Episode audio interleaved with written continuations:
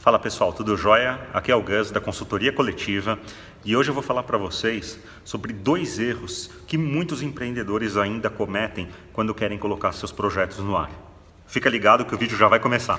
Bem-vindo a mais uma sessão da consultoria coletiva com dicas e novidades de e-commerce, marketing digital e muito mais.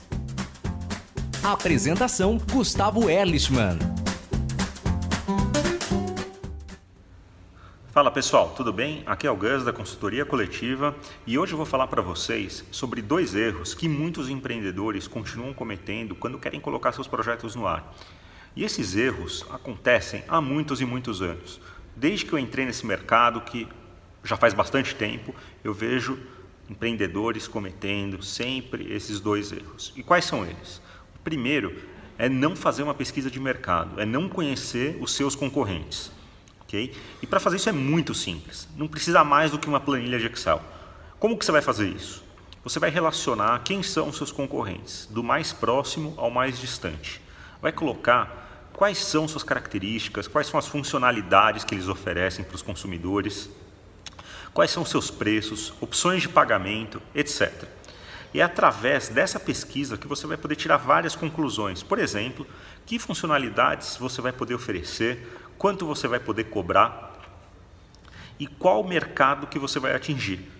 Ok? É muito simples fazer isso. Eu vou colocar na, no texto embaixo desse vídeo vários links com várias opções de modelos para você poder se basear, poder copiar e fazer a sua pesquisa de mercado. É super importante para o seu negócio, tá bom? O segundo erro que muita gente ainda comete e que é básico é não fazer um plano de negócio. O plano de negócio é fundamental para qualquer negócio, desde uma padaria, um aplicativo, um site, um comércio eletrônico, um curso, enfim. Se você tem uma ideia para ganhar dinheiro, você precisa fazer um plano de negócio. É nesse plano que você vai elencar todas as possíveis despesas que você vai ter durante um determinado período. Eu, por exemplo, costumo fazer business plan período de um ano. Pelo menos em um ano eu tenho uma ideia de quanto eu vou gastar nesse projeto e também, quais são as minhas estimativas de lucro? Afinal, o objetivo de qualquer projeto é ganhar dinheiro. Então você tem que saber, primeiro, quanto você vai gastar. Salários, impostos, hospedagem de site, tecnologias envolvidas, enfim, tudo que você puder relacionar nas despesas vai ser fundamental para você uh, ter como objetivo qual vai ser seu investimento inicial.